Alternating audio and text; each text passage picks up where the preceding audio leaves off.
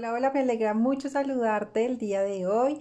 Hoy he preparado un podcast muy, muy especial para los abogados y una pregunta muy común que hacen los colegas interesados en innovar en todo el mundo digital y es si puedo vender mis servicios jurídicos. La respuesta es sí, claramente que sí se puede. Todo el tiempo estamos vendiendo. Algo que no nos enseñaron desde el pregrado, ni siquiera en la educación básica, es que todo el tiempo estamos vendiendo. Nosotros tenemos que aprender a desarrollar habilidades de venta necesarios para tener un buen negocio, una buena independencia y también de brindarle lo mejor a nuestros clientes. Entonces la respuesta es sí, nosotros podemos vender nuestros servicios jurídicos y debemos aprender la mejor forma de hacerlos. Algo súper importante que quiero que conozcas el día de hoy son cuatro pasos, cuatro puntos necesarios para la venta de nuestros servicios jurídicos. La primera es que te apasiona. Muchos abogados llegan con esa duda de no sé qué vender, no sé qué ofrecer, no sé qué le puede gustar a la gente.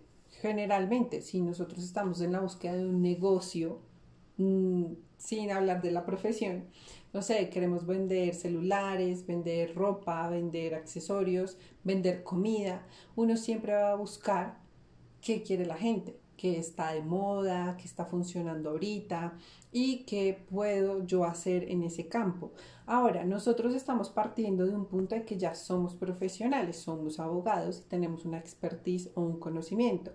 Puede pasar que tú seas un estudiante de derecho y estés preguntándote qué, qué línea del derecho, qué rama vas a elegir y en cualquier punto en el que te encuentres, si eres estudiante, si eres recién egresado, si eres una persona que lleva 20 años ejerciendo la profesión, pregúntate qué te apasiona. Puede pasar que hoy tú lleves 20 años desarrollando, no sé, la creación de contratos comerciales, pero realmente tu pasión ha sido mm, los divorcios o el tema de familia. Entonces, hoy tú puedes seguir haciendo lo que haces teniendo tus procesos que ya tienes la experiencia y crear en el mundo digital tu nuevo servicio. Piensa en eso que te apasiona, lo que quieres hacer todos los días, que atender a un cliente no sea un tedio, que a veces no sé si le sucede que llega un cliente y cuando no es el tema que a ti te gusta, quizás no es la mejor forma de atenderlo, lo podrías hacer mejor. Entonces, cuando se te pregunta qué te apasiona, es importante que tú lo tengas presente, ¿vale? Dos, los, ¿tu servicio es masivo? Pregúntate hoy si tu servicio es masivo.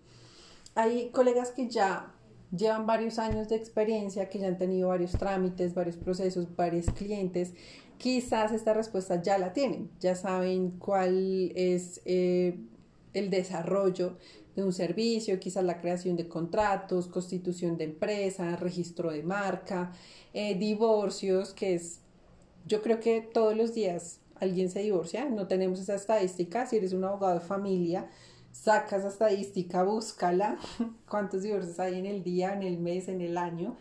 Y esto es también parte de los estudios de mercado. Nosotros podemos hacer hoy estudios de mercado con nuestros propios clientes, con las personas que ya hemos asesorado y también claramente con herramientas digitales que tenemos a la mano como Google Form, una encuesta, o también en historias en Instagram y en Facebook nos permite usar cajitas de preguntas, de encuestas, que nos permiten también conocer ese, ese proceder o ese, esa masividad de nuestro servicio que buscamos. El tercero es si es necesario. ¿Alguien necesita hoy tu servicio? ¿Alguien necesita divorciarse? ¿Alguien necesita unas capitulaciones? alguien necesita un contrato, una constitución de empresa y es ahí un punto súper importante que yo quiero hoy decirle a los abogados y es que realmente nuestros servicios creo que los necesitan muchas personas. Y ahora te pregunto, es importante que tú muestres esa, esa necesidad, que la des a conocer y cómo tú la puedes cubrir, cómo tú como abogado puedes cubrir esa necesidad que tienen muchas personas en diferentes campos, ya sea por desconocimiento, porque no conocen al abogado experto en ese área y tú puedas ayudar a muchas personas en ese punto. Y el cuarto tip o consejo es valida tu cliente ideal. Nunca vamos a tener un cliente ideal 100% detallado. El otro día alguien me decía, dentro de la asesoría de marketing jurídico me decía, Dani, es que los clientes pelean por el precio, los clientes no pagan completo, los clientes dicen esto, no contestan, llaman mucho, entonces nunca hay un cliente ideal.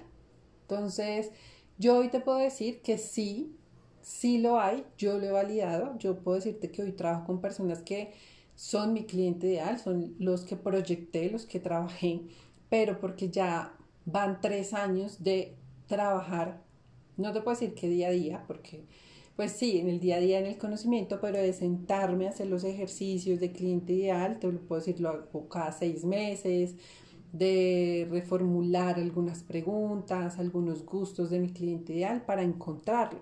Entonces es, es, importante que tú identifiques cómo educas a tu cliente ideal, quién es tu cliente ideal y cómo quieres trabajar con ese cliente ideal para que las cosas funcionen.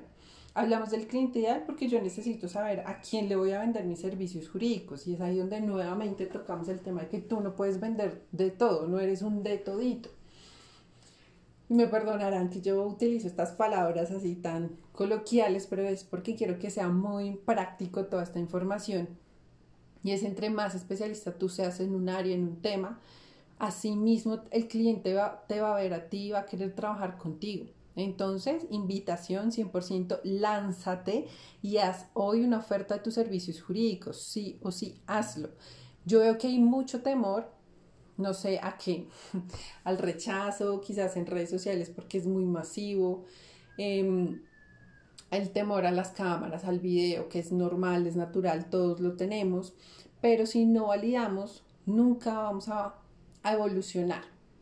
La invitación lanza si ya tienes hoy tus redes sociales, quiero que si tú estás escuchando este podcast me cuentes, eh, Dani, yo ya tengo mis redes sociales y ya lancé mi oferta. Cuéntamelo, quiero saberlo, compártelo conmigo. A mí, ustedes los que han hablado conmigo saben que me encanta recibir esa información, en lo que los puedo ayudar también lo puedo hacer y claramente quiero saber también si te ha ido bien o si te ha ido mal.